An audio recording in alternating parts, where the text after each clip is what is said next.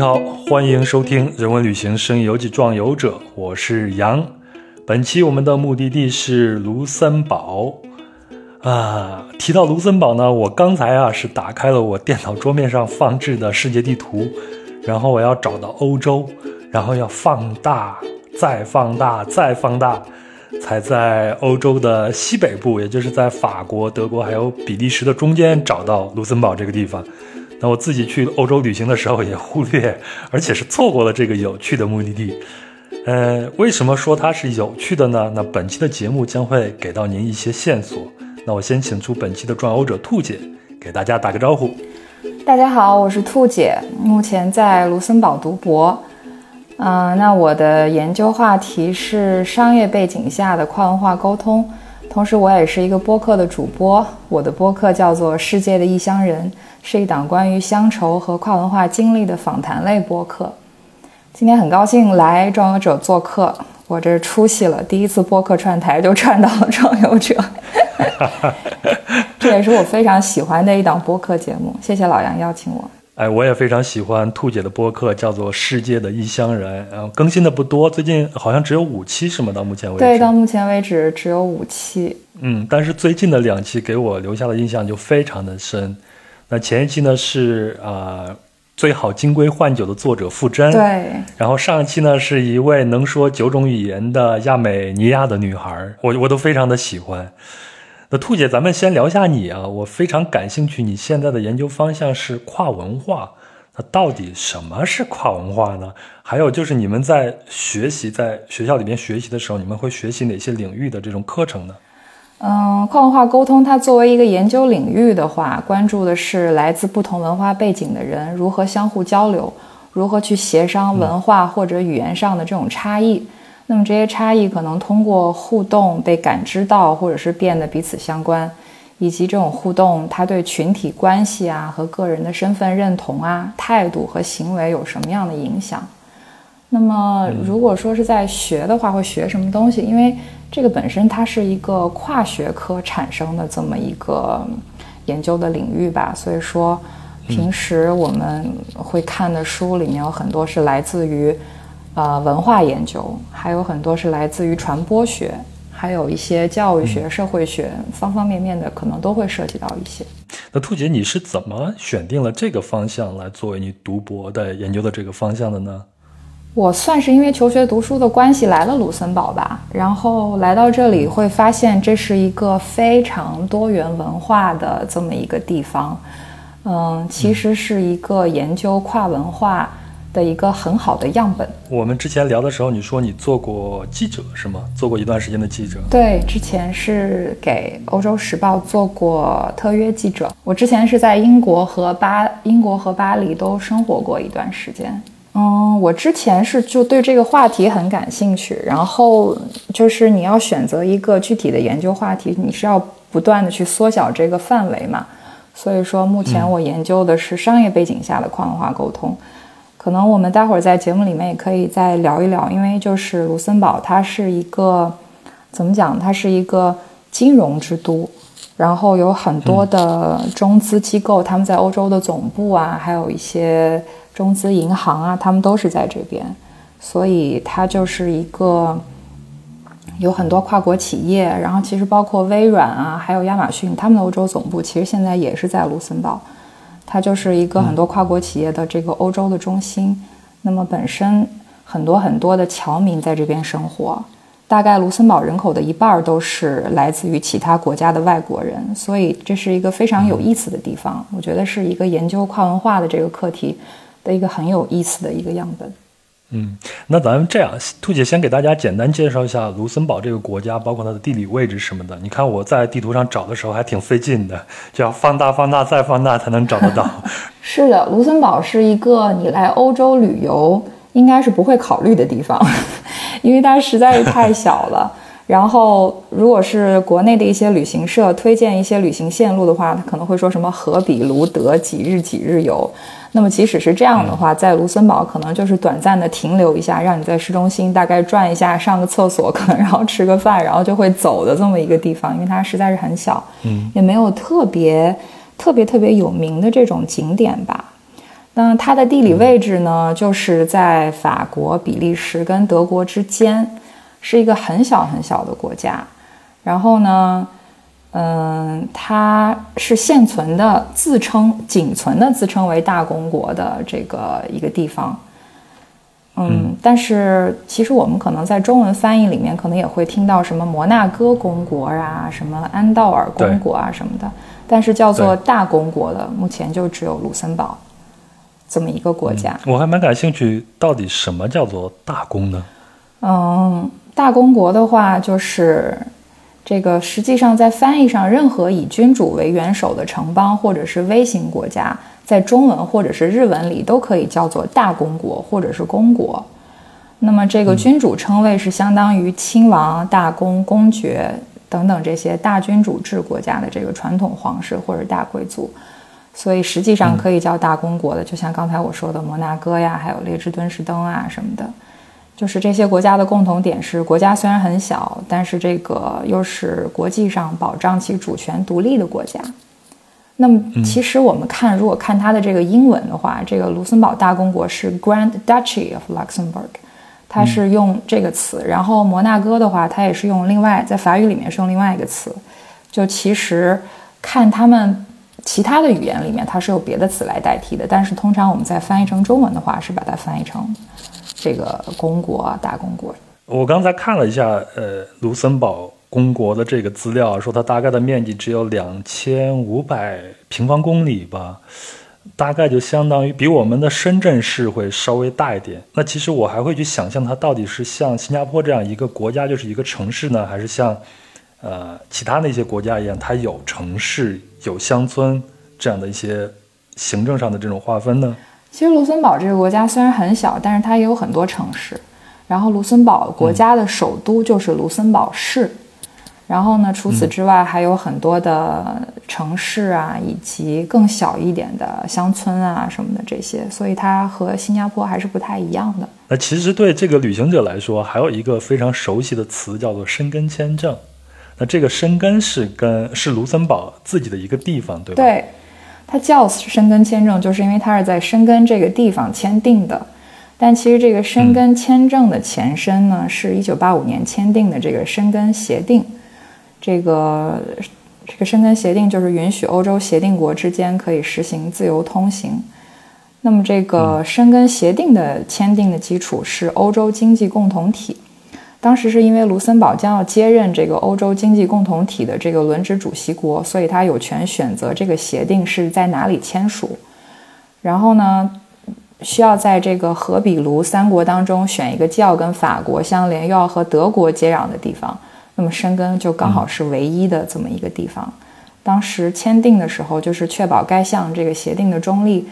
是在一个叫做玛丽阿斯特里德公主号的游轮上签订的。所以申根它是一个小镇子或者是小村子这样子，是吗？对，申根是靠近摩泽尔河边上的一个小镇吧，可以这么说。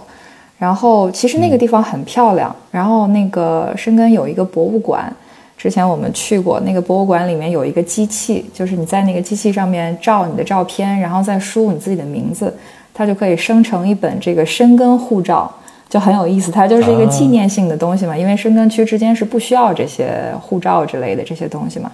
但是它就会生成一个纪念型的这么一个护照，你可以收藏。然后呢，申根就和德国就是在河的两岸有一个桥，过了那个桥就是德国了。原来我们就是经常可能到那边去买菜，开车到那边去，然后过了桥就到德国，然后到德国那边的超市去买菜啊，然后买一些生活日用品。因为德国的物价相对卢森堡来讲还是比较便宜的嘛。但这个情况现在也已经改变了很多，德国那边的这个物价和油价都上涨了很多，包括卢森堡也是。因为这个战争的关系，嗯，哎，反正说这个呢，我就想起来我的申根签证，就是签证以及出国这个事儿，好像在我的记忆里边已经很久远了，好像现在我现在的生活里边已经没有了。我仔细的回想了一下，在你刚才说的时候，我的申根签证应该是早就过期了。我上次签的时候，应该是通过法国来签的这个申根签证，但是之前去欧洲呢，你是一定要有一个这样的申根签证。它就会让你在呃，好像是二十多个国家吧，就可以免签，还是十几个，具体的数字我给忘了。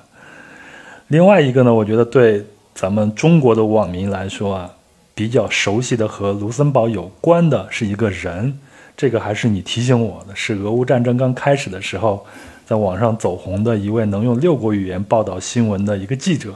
他就是一个卢森堡人，是吧？对，当时我看那个记者，他可以用卢森堡语播报，当时我就知道，我估计他八九不离十，应该是卢森堡人。后面我去专门查了一下他的资料，发现果然是。大家其实除了卢森堡这个籍之外，他还拥有其他国家的这个国籍。那么在卢森堡，如果是完整接受从幼儿园到高中教育的话，你是至少会说四种语言的。就是在幼儿园会开始是学卢森堡语。然后呢，上了这个小学会先学德语，然后是法语，到了中学阶段又会学英语，然后中学阶段你还可以根据自己的兴趣爱好再去选修其他的外语。所以说，卢森堡人他们的这个语言能力是非常非常强的。我觉得这个也和他们可能国家本身比较小，然后周围都是大国环伺，就是这种求生存的这种。需要是有很大很大的关系的。然后卢森堡因为历史上也被很多国家都先后占领过，所以这也是卢森堡多语言多文化的一个非常好的一个例证吧。我在卢森堡生活会有一个很深刻的感受，就是我真的能碰到来自很多不同国家的人。之前我在英国上学的时候，我记得当时我们班有一半的同学都是中国人，然后剩下那一半呢有几个英国人。然后有印度人，有印尼人，还有希腊人，就仅此而已。但是在卢森堡的话，我能遇到来自真的是世界各国五大洲很多国家的人。比方说，我有一个同学，他是来自佛得角，可能这个国家很多人都不知道，包括我自己，我也不知道佛得角在哪里。我后面特意上网查了一下，发现这是一个位于非洲西岸的一个大西洋岛国。原来曾经是葡萄牙的殖民地。那我这个同学呢，他是在佛得角出生，长大到十岁的时候，和他父母移民到了葡萄牙，然后可能在葡萄牙上完大学之后，又到了卢森堡。为什么会到卢森堡来呢？因为卢森堡的最大的一个移民群体就是葡萄牙裔，这在卢森堡生活着相当相当多数量的葡萄牙人。那我这个同学呢，他会说这个佛得角语，然后还会说葡萄牙语。还会说英语、法语以及卢森堡语，因为他也入籍了嘛。我觉得很有意思，就是像对于他这种有这种背景的人来讲，可能他的身份认同就会是一个很有意思的问题，很难去用一个单一的国籍去界定他究竟是什么人。我听你上一期的节目，也就是那位亚美尼亚的那个女孩，你说现在其实卢森堡的政府是在鼓励大家多去学习卢森堡这种语言，因为它。即将就是要消失了，是这样一种状况吗？对，这个卢森堡语，它其实更多的是像一种怎么讲，就是口头说的这么一个语言，但是它好像就是文字保存的，它它并不是有一个非常非常严谨的这么一个语法结构。好像我听说，就即便是这个卢森堡语的这个词典，可能也是最近十年来可能才有的。那卢森堡语，因为他说的人口非常非常少，就是你出了出了这个国家之后，你是没有机会再说这个语言的。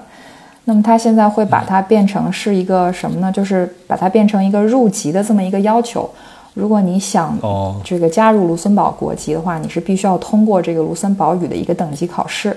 你有了这么一个语言的这个考试的这个证明。你才算是有了这个申请这个国籍的一个条件吧？那这种语言难学吗？这个语言我是没有学卢森堡语，但是我周围的一些朋友他们学，他们会觉得，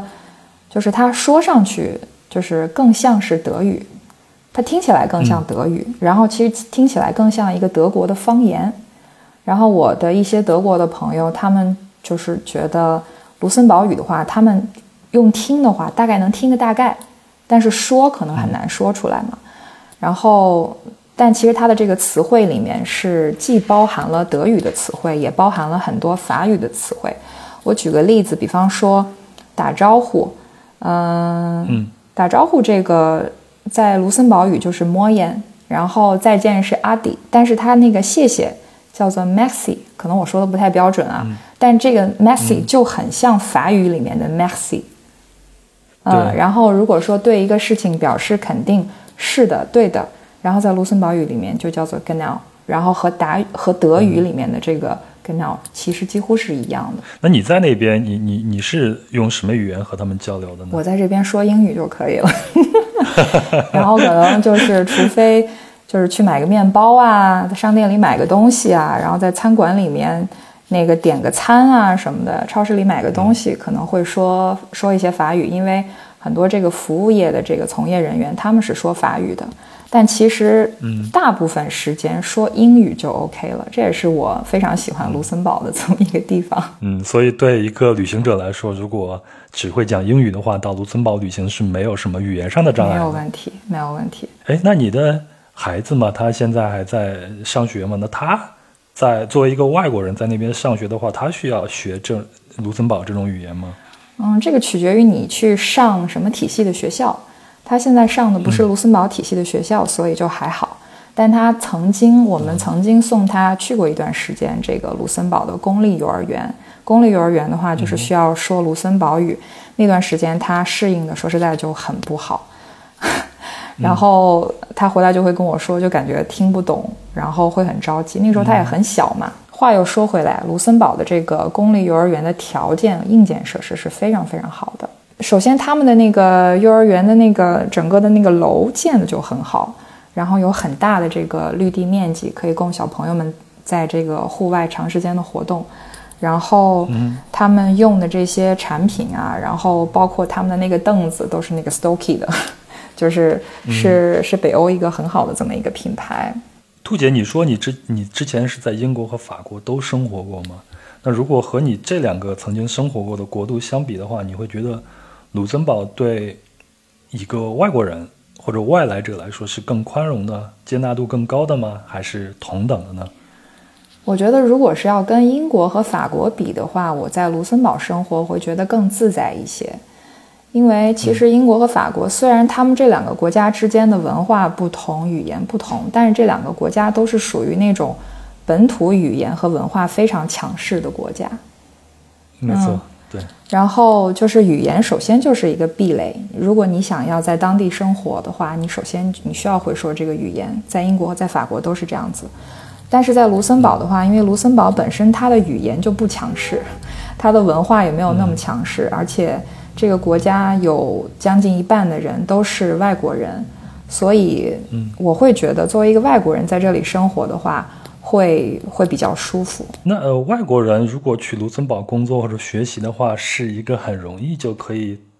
达到的一个门槛吗？其实也不是。如果是说这个问题的话，就我们可以可以讲一讲外国人到卢森堡来工作哈。这个你如果工作的话，你是要有一个工作许可的嘛？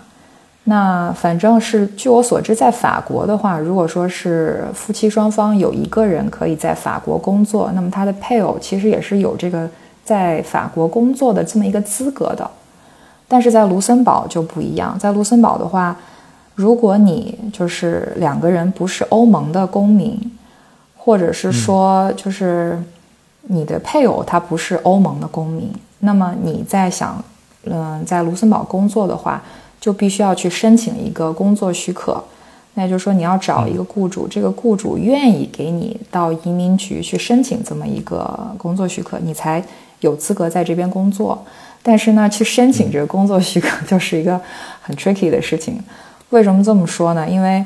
就是他要去做这个申请，他就要准备很多很多的这个文书。然后他还要在这个卢森堡的一个专门的一个机构里面发布这么一个职位，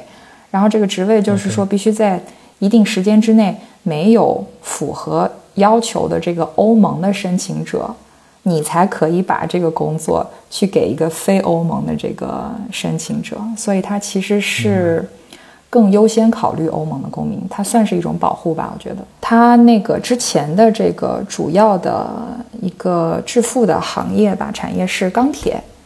然后呢，在一九就是在七十年代之后，金融业取代了钢铁，成为了这整个国家的国民经济的一个支柱产业。在求职的时候，你就会发现，可能就是除了金融类的工作岗位会多一些，然后其他的可能是 IT 类相关的吧。然后其实就是这个行这两个行业会相对来讲提供的职位多一些，而且对语言的要求没有那么的高。那其他的行业，首先它提供的这个就业岗位就比较少，然后很多的这个职位的话，它都会对语言有要求，也就是说，你除了会说英语之外，可能它会要求你必须要精通法语或者是德语其中的一种，甚至有的工作可能还会要求你会说卢森堡语。那你看卢森堡前头你也提到，它相对来说文化是。比较弱势一些的，你看它周边的国家，德国它是一个欧洲的一个经济的一个强国，那法国又是一个文化非常强势的一个地方，也就是说它周边的这些文化的力量会影响到他们吗？我觉得肯定这些周围的影响，文化的影响其实还是蛮多的。然后卢森堡它的这个本土的文化没有那么强势，但是平时生活的时候，嗯，你多多少少还是会能感觉到，就是它还是有的，但是。我觉得就是它可能本土的这个文化也是会有被稀释的感觉，因为我就想到之前我有一个卢森堡的一个朋友，然后他跟我说过一个事情，就是在几年前好像新闻报道了这个事情，就是一个卢森堡本土的一个老太太，然后呢，她去超市里面买东西，她本身只会说卢森堡语，但是呢，那个超市的工作人员。只会说法语，因为他可能是从比利时或者是法国来工作的这种跨境工作者嘛。然后呢，这个老太太在超市里面可能遇到了问题，没有办法解决，她又去找这个超市的工作人员，结果发现两个人没有办法沟通。然后这个老太太就觉得非常的伤心，她就觉得我在自己的国家，我说自己的语言，但是我却买不到我想要的东西。嗯，你看最近这几年啊，集呃欧洲呢，它的思想是集体的右转，而且民族主义是越来越越。兴盛了，在卢森堡，你你通过你自己的观察，你会觉得他们有这样的一些趋势吗？嗯，我会觉得可能还好，因为这个国家，首先它确实是非常小了。嗯。然后，呃，我觉得疫情以来，嗯，整体上来讲，应该是还是没有碰到一些就是比较种族歧视啊，或者是比较这种激进或者是不友好的事情。可能跟你前头讲的，他们在上世纪七十年代大概就完成了产业转移，变成了金融业，然后整个国家还有超过一呃差不多快一半的人都是外国人，可能跟这个也是有关系的吧。对，而且其实卢森堡它是作为一个国土面积很小的国家，然后它又是夹在这几个大国中间，它其实一直我觉得它在这个外交跟发展上面，它就是。遵从一个非常积极灵活的这么一个路线，它本身是北约的成员国之一，然后呢，它又是欧盟的创始国。很多人可能不知道，卢森堡其实算是欧盟的创始国。然后，卢森堡有很多欧盟的机构，欧盟有三大首都，有一个在比利时的布鲁塞尔，然后另外一个是在法国的斯特拉斯堡，然后第三个就是在卢森堡。它是非常注重和这个欧美国家的交往的。然后卢森堡呢，他又非常看重和中国的这个外交关系。今年刚好是中卢建交五十周年。嗯，那个前段时间，如果大家看北京冬奥会的话，可能会发现这个卢森堡大公是第一位到达北京参加北京冬奥会的这么一个西方国家的元首。嗯，然后卢森堡呢，它也是第二个签署这个“一带一路”谅解备忘录的欧盟国家。第一个是意大利，所以说其实你也能看得到卢森堡本身，它至少在经济发展上，它是非常看重跟中国的这个合作的。所以我看到很多就是投资移民的资料，包括我去做资料的时候，打开搜索引擎，搜入输入这个卢森堡，你就会看到很多的文章，就写卢森堡是人均 GDP 世界第一，说这是世界上最富裕的一个国家，等等等等等等。那卢森堡它这个经济成就是怎么达成的呢？这个首先，人均 GDP 世界第一这个说法本身就有很大的问题。嗯，为什么这么说呢？应该是移民中介自己玩的一个花招。他这个说法就有很大的问题，因为刚才我也说到了，卢森堡它本身它有很多的跨境工作者嘛，就是这些人平时是在卢森堡工作。但是呢，他们是居住在比利时、德国跟法国，也就是说，他们创造的这个 GDP 是留在了卢森堡。在计算的时候，那么这些跨境工作者人口又没有被算进去，所以就导致了卢森堡人均 GDP 其实是虚高的。这个金融业是卢森堡的这个支柱产业，他们它在一九七零年迅猛发展，是取代了钢铁行业，成为了这个卢森堡经济的发动机。卢森堡境内的话有超过一百多家银行，然后有很多的基金公司。因为它的在税收方面的优惠政策，就是吸引了很多国家，他们把欧洲的总部放在卢森堡。那那就像卢森堡这样一个这样的一个如此富裕的一个国家，它在一些公共政策上，比如像我们中国人都比较关注的这种公共医疗，它对这种普通的民众会有多大的一些好处呢？嗯，刚才我们说这个卢森堡人均 GDP 全球第一这个说法有水分。但是呢，不得不承认的是，卢森堡确实是一个非常富裕的国家。那么，它是世界上第一个全境公共交通免费的国家。这意味着你在卢森堡坐公交车、坐电车、坐火车，全部都不用交钱。嗯，但是这个对外国旅行者来说是不能享受这样的一个优惠。全都可以享受，只要你在卢森堡坐车都可以，没有人会在车上去查你是不是这个国家的人。那在交通方面能省不少钱呢。嗯，是能省不少钱，但是现在说实话，这个公共交通很糟糕，因为到处是在修桥啊，然后在扩展这个电车的这个线路，所以说其实有的时候在卢森堡这个境内坐公共交通的时间，你都已经可以出趟国了，因为从 因为从卢森堡这个。市中心火车站，你可能开车的话，三十多分钟就可以到法国，四十多分钟就可以到德国。但是从最北边到最南边，可能坐火车一个多小时，你还还没到呢。所以卢森堡现在是正在大搞基建，对吧？对，这可能也说明这个卢森堡确实是比较有钱。然后另外一点的话，我觉得可以聊聊卢森堡的这个医疗保险。医疗保险的话，它是。就是你的家庭里面有一个人参保，配偶和子女都是自动可以被 cover 到的，都是可以自动享受的。那么这个待遇也是不分本国人和外国人的，就是只要你在卢森堡有工作，然后你的那个工资就会自动的参加这个卢森堡的这个国家的医疗保险，然后你的配偶和子女是都可以享受的。还有一点的话，我觉得可以提一下卢森堡的这个儿童托育服务。这个托育服务呢，首先政府它会有一个项目叫做 Check Service，就是你可以申请加入这个 Check Service，它就会每个星期会补贴一些时间，就是托育的时间，就是这个时间的这个费用的话是由政府来出的。然后其次呢，它的每个小时的收费是根据你家庭的收入水平来计算的，就是每个人都不知道，就是别人他交多少钱，这个是政府。根据你提交的这个你的这个收入的这个什么工资单啊之类的这些东西，来计算你一个小时应该是交多少钱。就是收入高的家庭交的就会多一些，收入低的家庭交的就会少一些。比如说家长有工作或者有其他的事情的话，就可以让孩子在那儿待一下，是这样的吗？嗯，卢森堡它这边是四岁以前，嗯，四岁的话就等于是要要求你进入他的这个学校系统。然后呢，四岁以前的话，就都是去，就是我们叫做托儿所啊、幼儿园这样的地方。就是小的孩子，最小的话，半岁你就可以把他放到这个 托儿所去。然后这个托儿所的话，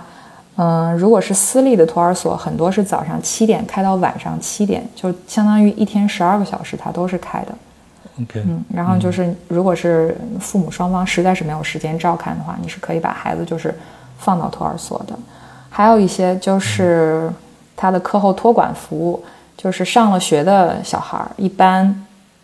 可能也是根据这个学校系统不一样，他放学的时间不一样。有的学校可能是下午三点多一点放学，有的学校可能是中午十二点就放学，然后下午的时间就是需要上课后托管。你看我们现在，我是跟我老公，我们两个人在这儿带娃。嗯，因为疫情的关系，然后已经有两年多，我都没有见到家人了。就是，就纯粹是我跟队友，我们两个人单挑一个孩子，然后就觉得也是很累。但是怎么讲，就是因为有这个学校啊，还有这个托育机构，应该也是给我们分担了很多很多的这个精力跟时间，所以就觉得也没有那么的没有办法应付吧。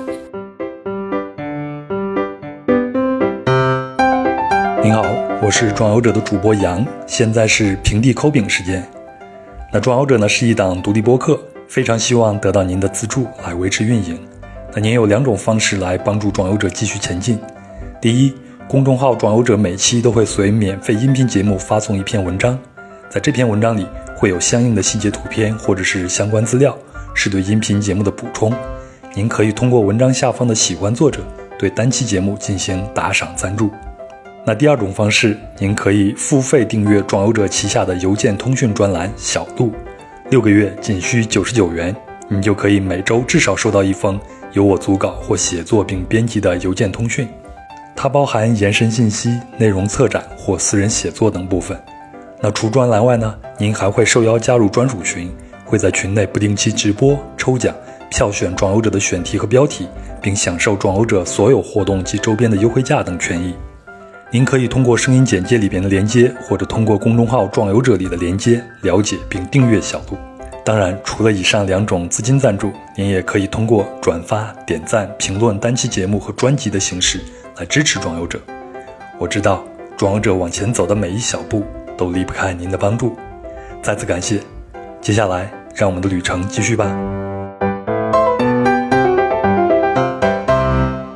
那你看，你在中国、在英国、在法国都生活过，那各个国家的这种社会公共的这种呃福利措施都是不一样的。那在卢森堡有什么比较具体的这种故事，会让你感觉到印象非常深刻吗？发生在你自己身上的，或者你听到的都可以。对，基本上就是刚才我说到的那几点吧，就是是让我印象比较深刻的。嗯，我觉得，我觉得就是英国的话。嗯，肯定它不如这个卢森堡的这个福利好，感觉它也不是一个福利型的国家。然后法国其实它在这个儿童托育方面也是根据你家庭收入来决定你的这个交的这个费用的。法国也是怎么讲，福利肯定会比英国好一些，可能也就是有这方面的原因，再加上英国脱欧了嘛，所以说其实英国群体现在在卢森堡整整个这个群体的数量也是在增加的。我会发现，在卢森堡碰到越来越多的英国人呢，然后很多英国人他们是申请加入卢森堡的这个国籍，这样的话，他们就可以在卢森堡工作，然后有这个签证的话，也可以随便就是进入欧盟国家。那像你这样的华人在卢森堡生活的，他们的这些人数是多一点吗？嗯，我之前看到过一个数据，可能在卢森堡的这个华人群体大概有七千多人。我觉得在亚洲当中来讲的话，在亚洲国家来讲的话，华人群体是应该是很大的一个群体了。在这边也会有一些日本人跟韩国人，但是他的这个总数来讲，肯定还是不如这个华人的这个群体数量比较大吧。那华人在那边基本上都会以一种什么样的生活方式在那边生活呢？嗯，你看我在其他的欧洲国家去，会发现很多来自于中国浙江或者温州那边的移民。他们会开饭店呀，或者做一些手工艺啊，这样的一些呃工作，在卢森堡是一个什么样的一个状况呢？我觉得这可能也是卢森堡区别于很多其他国家，这个在华人群体方面就是有所不同的一个地方，就是因为卢森堡有很多的这个中资机构，它的欧洲总部在这里，所以呢，它就有相当数量的外派员工跟外派员工的家属在这边生活。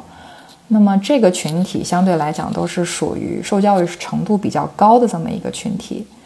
嗯，然后还有一部分呢，就是中国的留学生，他们可能是在法国呀、德国或是比利时啊这些国家留学，然后在卢森堡找到了工作，然后就留在了卢森堡，所以，嗯，它的这个整体的这个受教育水平来讲，应该是比较高的。然后也会有一些这个华人，他们也是开餐馆啊，或者是开一些中国超市啊之类的，也会有。但是我之前有一个法国的朋友，他就跟我说，他说他会觉得卢森堡的华人和他在法国遇到的华人的印象是挺不一样的。他在法国的话，他就会觉得可能提到中国人，他可能更多的想到的是那种中餐 buffet，你知道吗？对。然后可能还有一些就是中国超市。因为在法国来讲，其实大部分的这个华人移民群体，就像你说的，是来自于浙江温州那边。然后对清点，对对对对对。之前我在呃做那个特约记者的时候，当时我采访过一些活动，就是整个温州的一个村。恨不得就完全移民到法国来，他们会做那个什么同乡会，然后就会邀请在欧洲的这个其他国家的这个这个村子里面的人 到巴黎一起去庆祝什么的。所以说这个移民比例是非常庞大的，但是在卢森堡没有。然后我们可能看一些美国电影，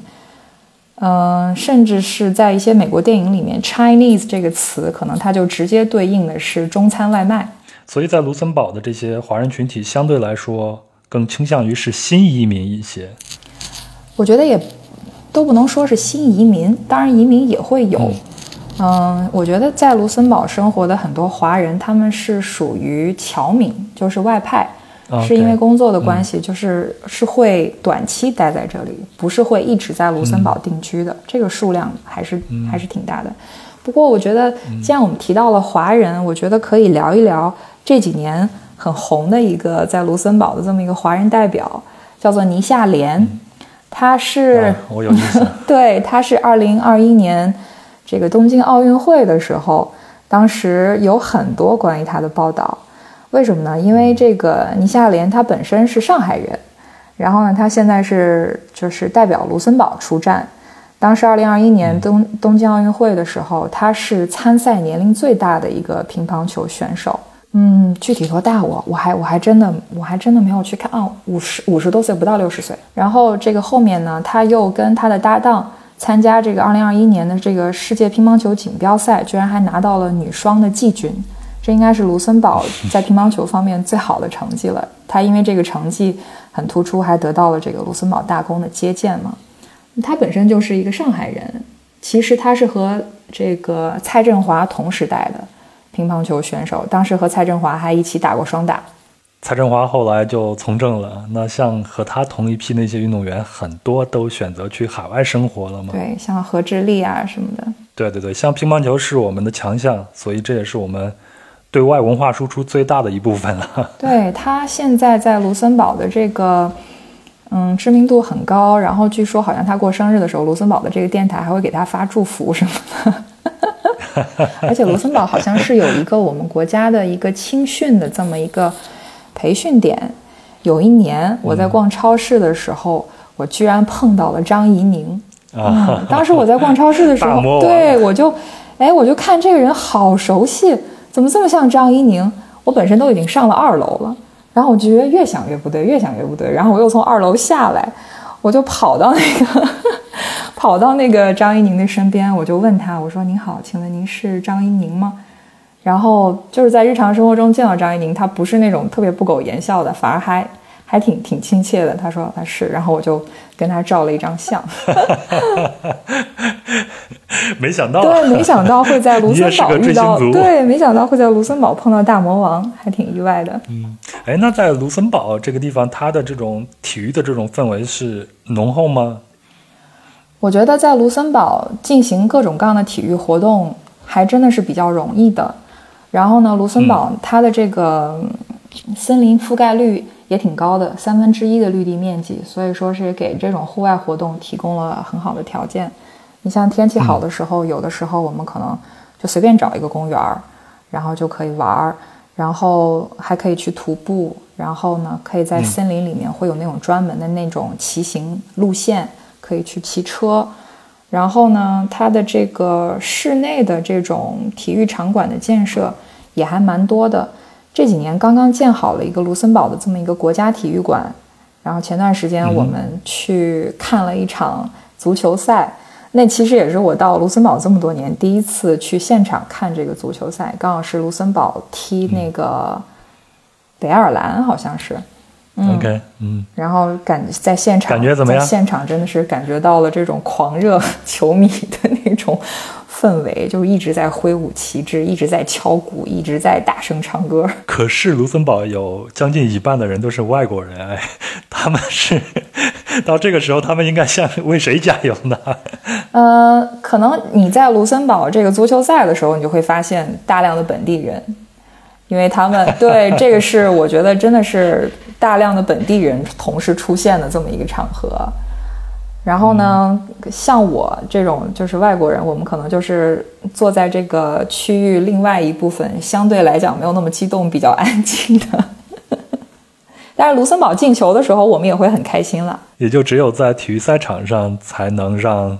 民族的这种热情的这种情绪更加聚集一些了。也确实是，而且本身我觉得这跟这个足球运动也有关系。这个足球运动本身也是比较能够。释放你的这种热情跟支持的这么一个活动，你可能看一个其他的比赛，你也不会有这么狂热的感觉。哎，那你在那边生活的时候，你会感觉你身边的这些卢森堡的当地人，他们是是一个非常热情的一个国家，他们的人民也比较热情一些吗？我不会觉得说卢森堡是一个很热情的国家，就是可能他们对外国人也没有什么区别，就是很大的见多不怪。对对对对，因为。真的是，真的是见多不怪了，因为到处都是外国人。嗯，我不会觉得卢森堡本国人会很热情，而且其实说卢森堡本国人这个事情本身也也其实也值得讨论。嗯，我接触到的一些卢森堡人，可能多数是年轻人吧。那么这些年轻人本身，他们其实就是属于第二代或者是第三代移民。嗯，本身也不是说是在卢森堡土生土长几个世代的这种这样的这样的人，那么这些年轻人来讲，我觉得还是态度是比较友好跟开放的。然后本身他们的语言能力也很强，然后再加上他们本身可能认为自己也不是说就是我只是卢森堡人，他们可能也会认为自己是欧洲其他国家的人，因为他们可能他们的父母也是欧洲其他国家的人嘛。然后。老年人的话，嗯，也许我可以说一说，就是之前我们的一个邻居，她是一个卢森堡的本地人，是一个老太太，然后平时见了面也会打招呼的那种。当时是在二零二零年，就是当时疫情刚刚开始的时候，卢森堡也经历过一段时间的这个 lockdown，然后，嗯嗯，那个时候口罩就是也已经很难买到了。然后我，然后我跟我老公就发现，我们好像有很长一段时间都没有见过这个老太太了，所以我们就很担心，不知道她出了什么情况。然后，因为她也是属于比较脆弱的人群嘛，年纪很大，我们也不知道她好不好。当时呢，我们家里刚好是有，就是之前就是春天的时候流感，然后当时是也是感冒，所以就是阴差阳错的去药店买了一盒口罩。然后我们家里刚好还有那么一点点口罩，然后我就拿了一些放到了一个食品袋子里面，然后就是让老公让老公就送到他们家去，然后也没有也没有进门，可能就放在门外，可能留了个条吧。然后呢，后面呢就是知道这个老太太还没事儿，还挺好的。她可能就是因为她可能自己年纪比较大，所以她基本上就是在家待着，没有出门。然后他就觉得我们送口罩给他，在当时还是挺温暖的一件事情吧，他他也挺开心的。后面回赠给我们一套乐高的玩具，给我女儿，然后还就是用手写了一个卡片，就是你看，就是那种那个花体的那种文字，你就会觉得是一个很老派的、很礼貌的这么一个感觉。那最近一段时间，上海不也在封城吗？然后在网络上就看到了很多这样的一个一个故事，我们就在网络上看到很多这样的故事，就是年轻人会给身边的这些老人们一些帮助，然后老年人们就会用他们的一些方法做一个回馈，就包括你刚才说他用花体的这种字体去写这种感谢信，那我们在网络上也看到很多呃上海的老派的知识分子会写很漂亮的一些字儿。对。挂在帮助过他家的、帮助过他的人的这些门上，哎，这种民间的这种互助还是非常非常令人感动，非常动人的。那你会觉得跟卢森堡人打交道是一个比较容易的一件事情吗？就还好吧，就是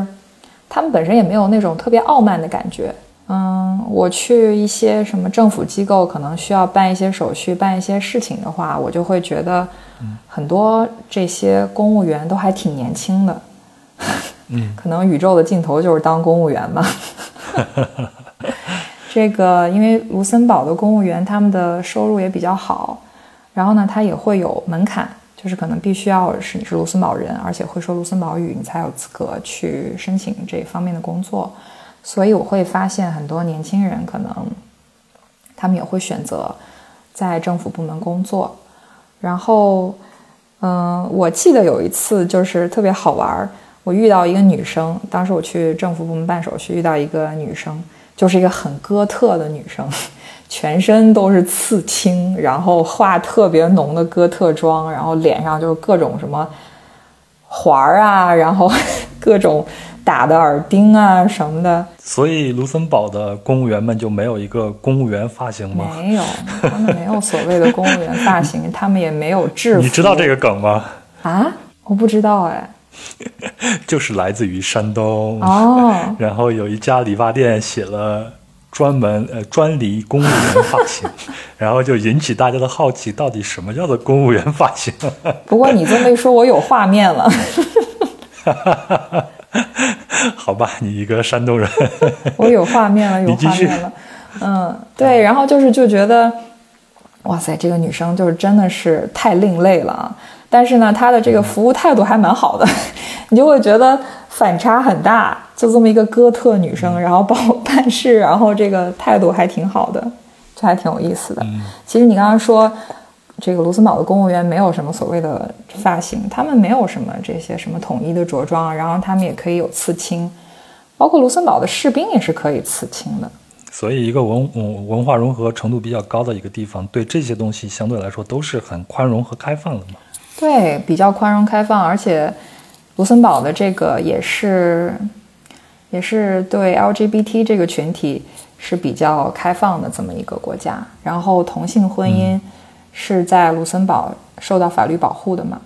然后其实同性婚姻是在二零一五年的时候在卢森堡合法化，但是这个同性间的伴侣关系是到是从二零零四年就已经合法了。卢森堡是全世界第十六个把同性婚姻合法化的国家，也是欧洲地区当中的第十个。保障同性婚姻平权的国家，卢森堡的现任首相他本身就是同志，他的伴侣也是男性，嗯，然后他还经常在他个人的 Instagram 上面秀秀恩爱啊什么的。哎，你在那边会经历过他们的一些节庆的庆典吗？我指的是他们国家的这种节庆。哦，国家的节庆，国家节庆有啊。国家的节庆的话，但其实这两年真的是没大有，因为疫情的关系嘛。在疫情之前，每年其实最隆重的一个节日就是卢森堡的国庆节了，就是六月二十三号。那么在这一天，也就是一年当中，也就是这一天，我会在卢森堡见到我能见到最多的人口，就是大街上也到处都是人，然后到处有音乐。所以平常卢森堡人是不出门吗？平常卢森堡就是一个很安静，然后人很少的这么一个一个情况。有的时候在卢森堡的有一些区域，到了晚上就会觉得特别安静，然后街上也没有人在走，然后你就看周围的这个居民楼里面很多灯都是关着的，我就很很纳闷儿，这些人到底去哪儿了呢？对，我也纳闷，他们到底去哪儿了呢？可能有些卢森堡，他们本地人他们是不长期住在卢森堡的，他们可能会住在别的国家。这个国庆节呢，就是那一天会非常非常的热闹，然后呢，在这一天，呃，也会有这个国庆阅兵，然后呢，呃，晚上的话会燃放这个烟花表演来庆祝。那么它的这个国庆阅兵呢，我之前也参加过一次。这个对于卢森堡以及来卢森堡玩的人来讲，也是一个大事儿了，就是也是很多人都会想要去围观的这么一个事情。它的规模不大，因为毕竟这个国家也比较小，它的这个部队的这个规模也比较小嘛。我记得二零一八年的时候，当时我去围观国庆的阅兵活动，是在那个阿道夫桥的附近，然后搭了一个观礼台。然后就是这个大公这个家族的成员，然后还有他邀请到的一些可能政要啊，还有其他领域的一些人，就在观礼台上面观礼。然后会有一些这个什么坦克呀，然后这些就是这种武器啊，这些就是军事的这个设施会在这个阅兵上面出现。然后你就会发现，这个士兵真的是高矮胖瘦，身材五花八门。好像就很难有我们国庆阅兵的那种特别统一化的那种方阵，然后这么多人全部都步调一致、严丝合缝的那个感觉，在这边阅兵的话是看不到那种就是特别特别整齐的那种美的。然后晚上的话，放烟花也是一个传统保留节目了，就会有非常非常就是美丽的这个烟花表演，也是在这个阿道夫桥附近，然后会燃放。然后这个时候，大公也会到附近来，嗯，可能走到民众当中，然后就是庆祝一下之类的。不过你正好提到了这个节庆，然后就让我想到，这个卢森堡的这个国庆，虽然说是它这个一年当中非常重要的一个日子啊，但是它的这个国庆还是做的，我感觉是比较环保跟低调的。当时阅兵结束了之后。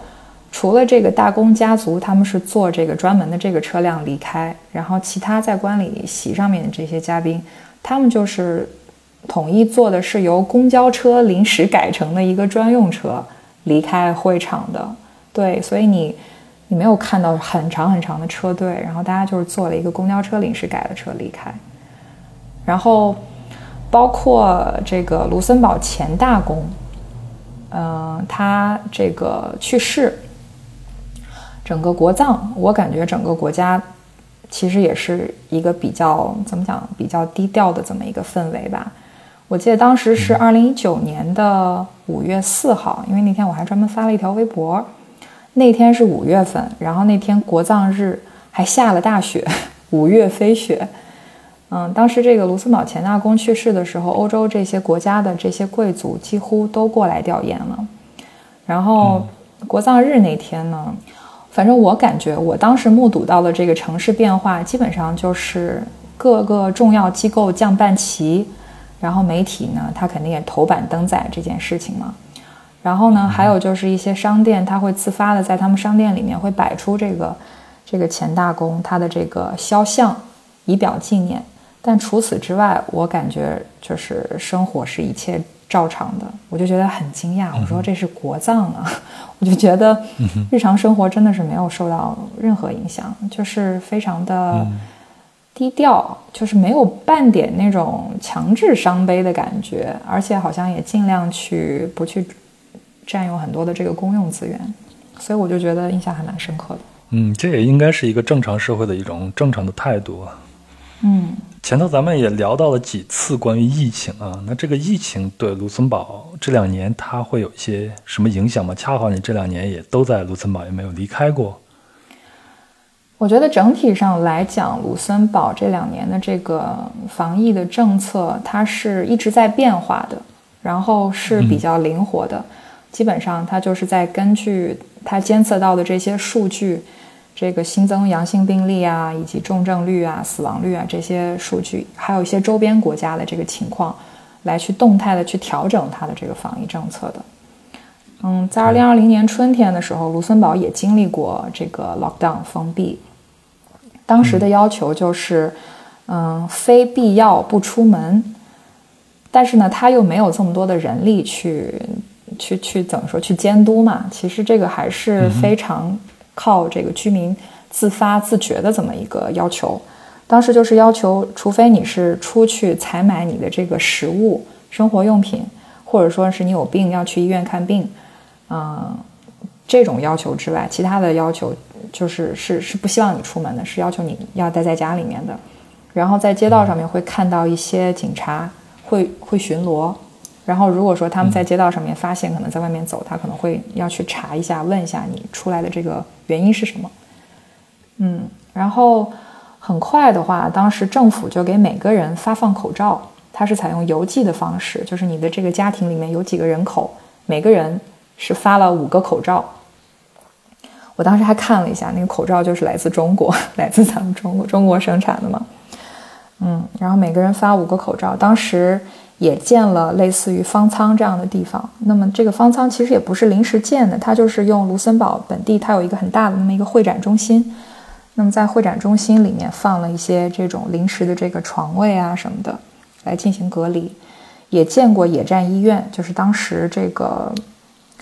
嗯，这个比较严重，疫情比较严重的时候，也见过野战医院。然后周边国家呢，它也互相提供这个医疗援助。我记得当时好像，嗯，卢森堡跟法国之间，还有德国之间，他们也有这种出现这个重症病人，可能是暂时没有办法收治，然后邻国来帮助他们收治的这么一个情况。嗯，那段时间你家的这种生活状况是什么样子？会受到一些影响吗？比如像日常的生活呀、买菜啊、食品啊这些。嗯，确实是受到了影响。我觉得更多是心理上的影响吧，就是你会陷入一种恐慌。然后那个时候，我在家里面会看这个微博，就是每天看微博，每天就特别特别的难过。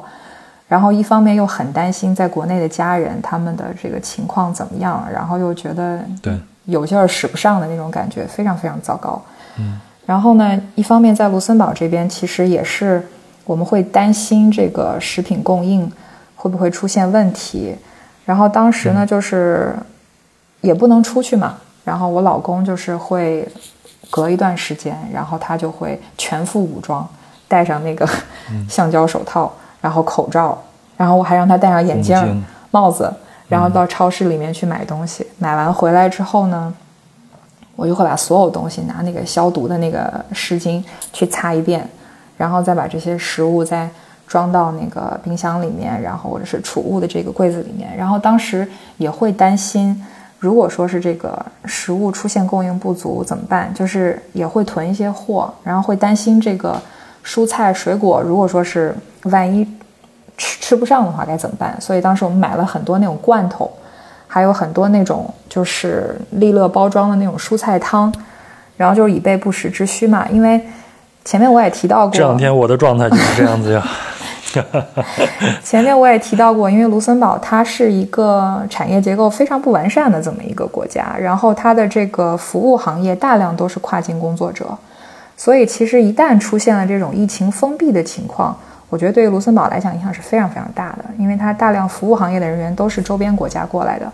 当时是还是可以，这些工作人员是还是可以过来的，所以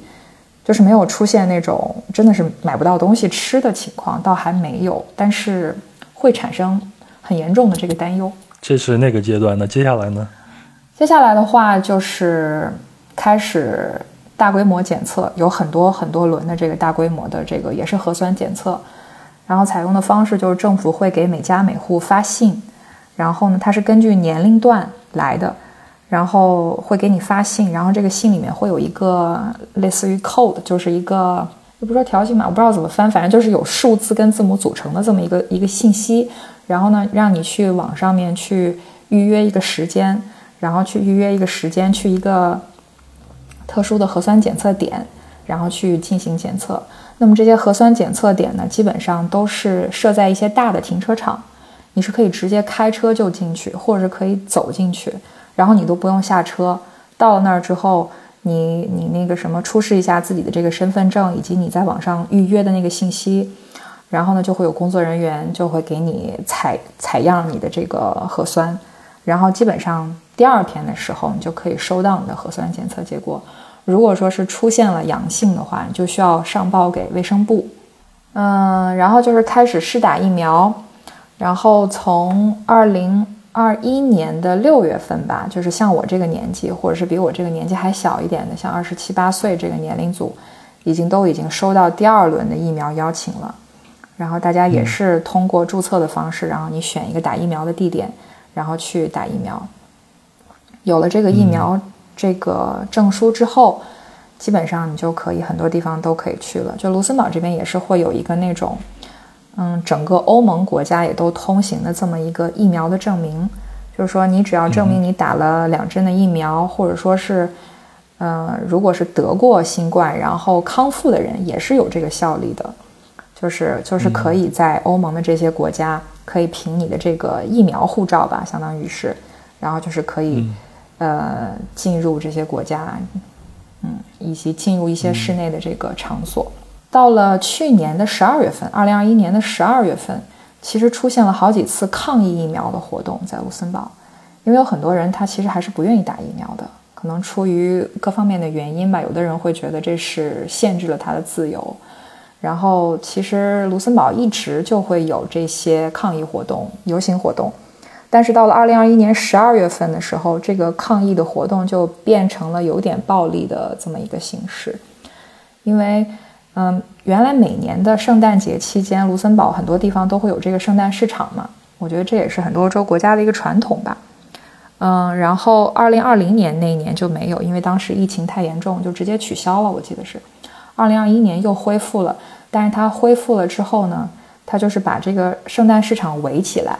那么它设置了一个入口一个出口，那么在入口的时候就会有专门的人去检查你的这个疫苗护照。那很多没有打过疫苗的人，他们就没有办法进到这个圣诞市场去，所以很多人就觉得这是在侵害他们的权利，然后有的人就当时就是破坏了圣诞市场，就是把圣诞市场的很多摊位啊什么的就整整个破坏了，然后推倒了，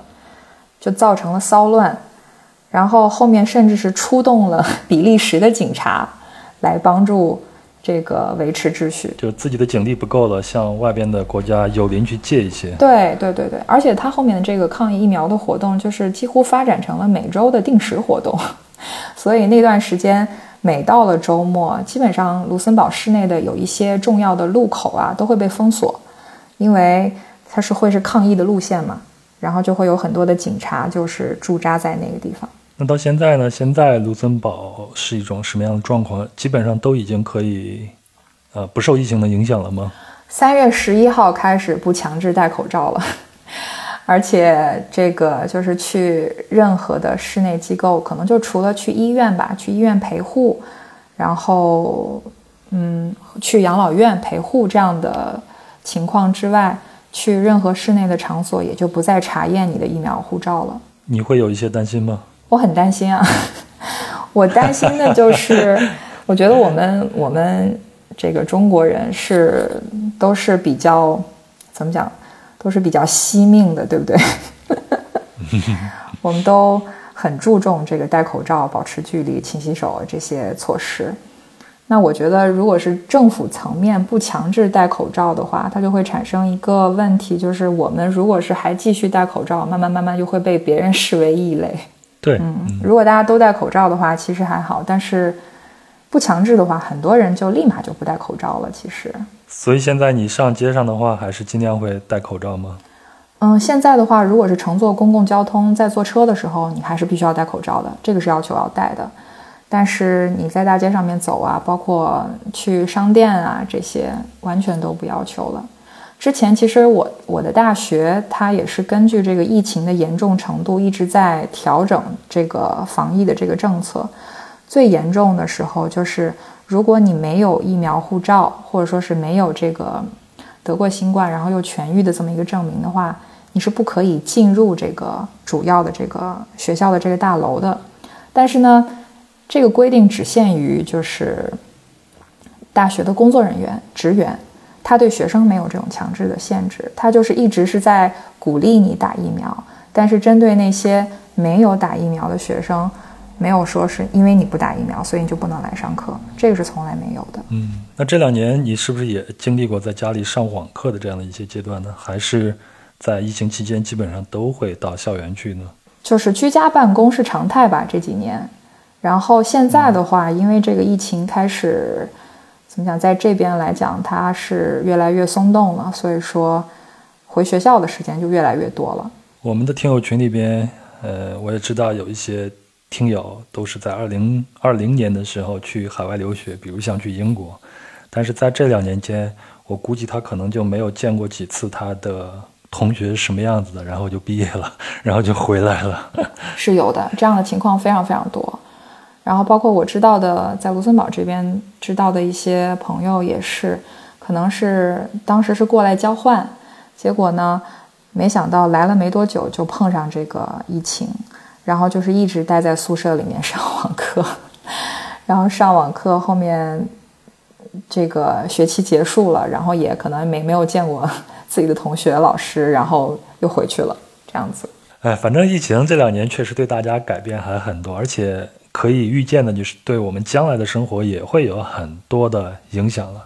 但是不管怎样，我们生活还是要继续的嘛。咱们接下来聊一点开心的事儿。但是我觉得聊这个话题啊，通常情况下聊美食的时候呢，我都会兴致勃勃的。但是上次我跟你交流了一下，我说卢森堡有什么美食，你直接回我两个字儿，就是没有。美食荒漠。但是我觉得像这样一个多文化融合的地方，它的美食可能会更有创意一些呀。其实我觉得这也是我个人的感受。嗯，可能有些人会觉得卢森堡还很好吃，为什么呢？因为卢森堡有十家米其林餐厅。哦，对于这么小的一个国家，有这么多的米其林餐厅来讲，其实还是挺能说明问题的。你你能说这个国家没有美食吗？也也不是。但是呢，我自己首先也不是那种米其林 餐厅爱好者，所以我真的是在这方面没有体会到它的这种美好。嗯，然后再加上卢森堡的物价比较贵嘛，就是就会觉得很好吃，然后又不那么贵的餐厅，就真的是屈指可数。然后，嗯，再加上感觉这边的很多亚洲菜，好像也不是说可能对于咱们中国人来讲哈。可能在这边吃中餐，你也很难吃到那种特别正宗地道的，因为它为了生存，它总要做一些融合嘛，口味上的融合。对。然后你就会发现这边的很多中餐厅，可能本身就是这个，虽然是叫中餐厅，但是它在午餐的时间，它会提供什么寿司自助啊之类的这些东西，因为这样的话可以吸引到很多外国人来吃嘛。然后呢，有一些这个日餐馆。本身就是中国人开的，对，所以我觉得卢森堡，我真的觉得没有很好吃的东西吧。卢森堡本土菜的话，我感觉它可能会和德国菜更接近一些。大肠子嘛，大肘子，加上啤酒 之类的。对，它也有那些，然后也有那个什么猪排啊、炸猪排啊之类的那些。我会感觉它在口味上会跟德国菜会比较接近一些吧。然后肯定，因为它跟这些国家离得这么近，然后有历史的渊源，那么它在饮食上也会体现出这些这些文化上面的融合，这是一定的。不过，我觉得如果我们不说吃的话，我觉得可以提一提卢森堡的葡萄酒。嗯，我们不提荒漠，我们提提河流好吗？我自己觉得是美食荒漠了，但是我觉得卢森堡的这个葡萄酒还是值得一提的。卢森堡它其实是一个葡萄酒的产区。因为它在气候上是和这个法国的阿尔萨斯地区以及德国的这个萨尔堡这个地方离得比较近，所以说它在葡萄酒的品种上面其实是和法国的阿尔萨斯产区的酒品种几乎是非常非常像的，主要是以白葡萄酒为主。阿尔萨斯有六白一红嘛，然后这个卢森堡也是主要以白葡萄酒为主。然后其实卢森堡有一个比较有代表性的酒叫做 c r e m 它就是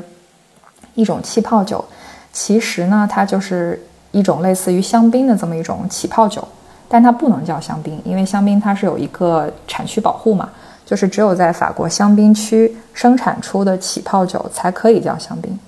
但其实卢森堡的这个 c r e m 是和香槟差不多的一种酒。通常情况下，会产酒的地区风景都比较美一些嘛，比如像我们啊去过的这种法国的那些酒庄啊，什么都很漂亮。在卢森堡，我们顺便也就把最后一个环节给说了，就是简单的给大家介绍一下，如果我们作为一个旅行者去卢森堡旅行的话，有哪些可以体验或者探索的一个旅行线路呢？嗯，我觉得卢森堡虽然很小，但是它的美景还是挺多的。当然，这个美景呢，可能就是会根据你停留的时间的长短啊，或者说你你自身的期待，你可可能对它产生的这种期望值也不太一样吧。卢森堡因为有很多中世纪的古堡，所以说它其实有一个称号叫做“千堡之国”。那么在卢森堡的老城区，像这个大教堂，然后还有大公府啊这些，它都是属于比较古老的建筑。那么这些建筑也都是被联合国教科文组织是纳入世界遗产范围之内的，有很多的这个原来的城就是城堡要塞这些，嗯，这些值得看。然后呢？卢森堡的地形也很有意思，你知道卢森堡和重庆是姐妹城市，啊，所以也是也是那种高高低低、高高低低，对对对，也是那种高高低低的，不能骑自行车的地方，对吗？可以骑自行车，就是如果你要从下面一直往上骑，会比较费劲。但是它的这个地势跟重庆有点像嘛。我我觉得卢森堡有些景致甚至跟张家界有点像，就是它的那个山以及的那个溪流。其实我觉得它有些地方是和那个张家界的金边溪景区有一点点像的。然后卢森堡其实是很多欧美电影取景的地方，很多欧美电影会在卢森堡取景，因为它的这个自然风光还是挺好看的。就是我觉得它是一个可以非常快的从城市切换到乡村田园风光的这么一个地方。嗯，但是如果说我个人比较推荐的话，我可能我很喜欢的一个卢森堡的地方叫做雷米西。它是摩泽尔河边的这么一个小城，那么这个小城呢，很漂亮，很恬静，然后又有很多这个酒庄。它就是那个河的那个旁边，就是很多很多大片的这个葡萄种植田，所以在那边还有很多的这个葡萄园之间的这个徒步线路，就是你在天气好的时候。在那个雷米西，它的那个沿河的那条路上有很多很多的樱花盛开，然后就是周末的时候，天气好的时候去那儿，可能摆个野餐布，就可以在那个地方待很长很长时间，然后可以去酒庄参观一下，然后吃个饭啊，然后又可以在那儿河边吹吹风，甚至也可以坐个船，然后呢，还可以到这个葡萄酒的这个。种植园里面去徒步，我觉得那里是我很喜欢的一个地方。如果现在让你脱离你的母亲身份，啊，也脱离你自己日常的这些工作，你想象一下，你能想象的在卢森堡，你最享受的一个场景是什么呢？我觉得如果不考虑孩子的话，只是两个人出游，可能我会推荐，呃，卢森堡的一个地方叫做 Mondorf Le Ban，它是卢森堡东南部的一个温泉小镇。这里的温泉已经有超过一百七十五年以上的历史了。其实，在欧洲很多国家都有这种泡温泉，然后治疗疾病啊，或者是放松的这么一个传统。那么，卢森堡的温泉就在 Mondorf Le Ban 这个地方。嗯，它有一个温泉的度假村，然后里面有很多不同温度的温泉池，然后还有在山间还有不同的这个桑拿小屋。这个桑拿也是有不同的温度的。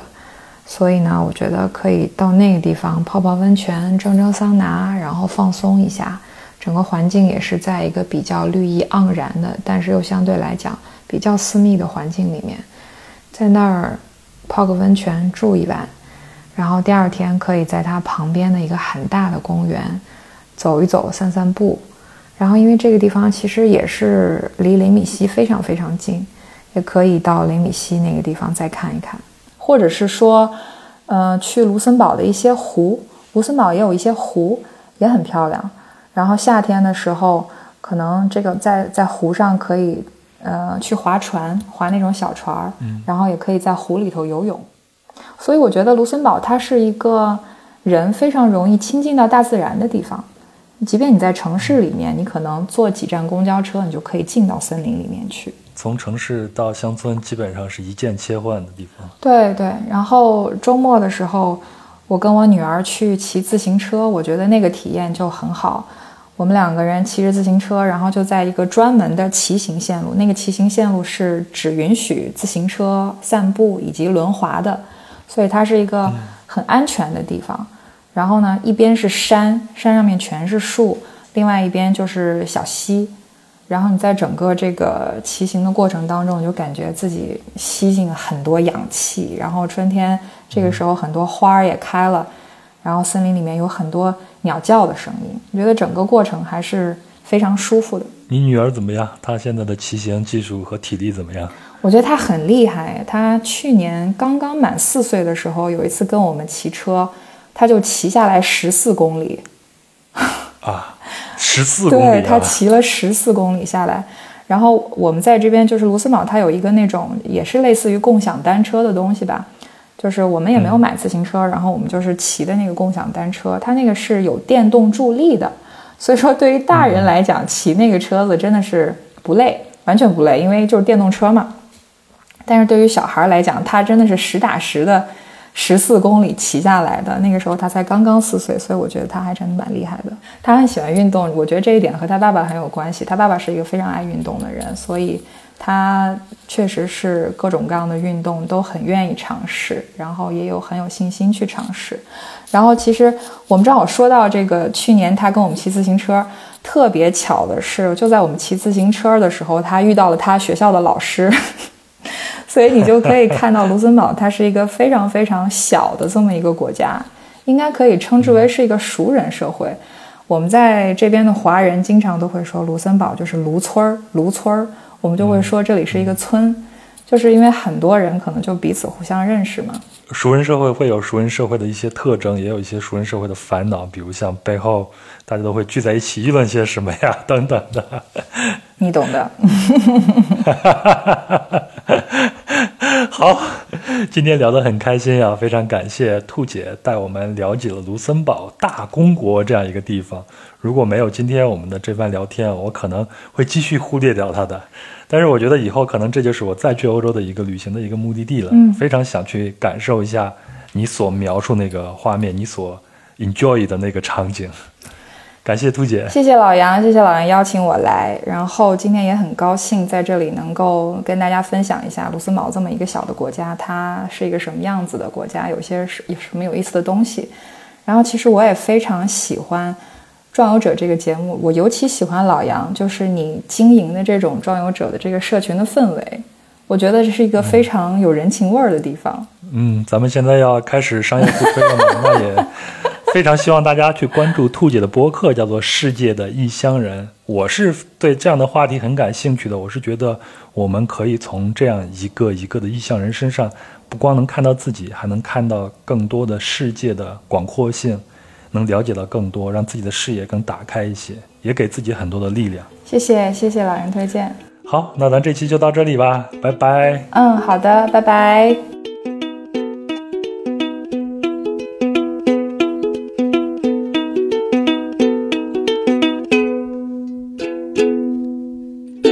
好了，这就是本期的全部内容。非常感谢兔姐，让我们用耳朵解锁了另外一个目的地。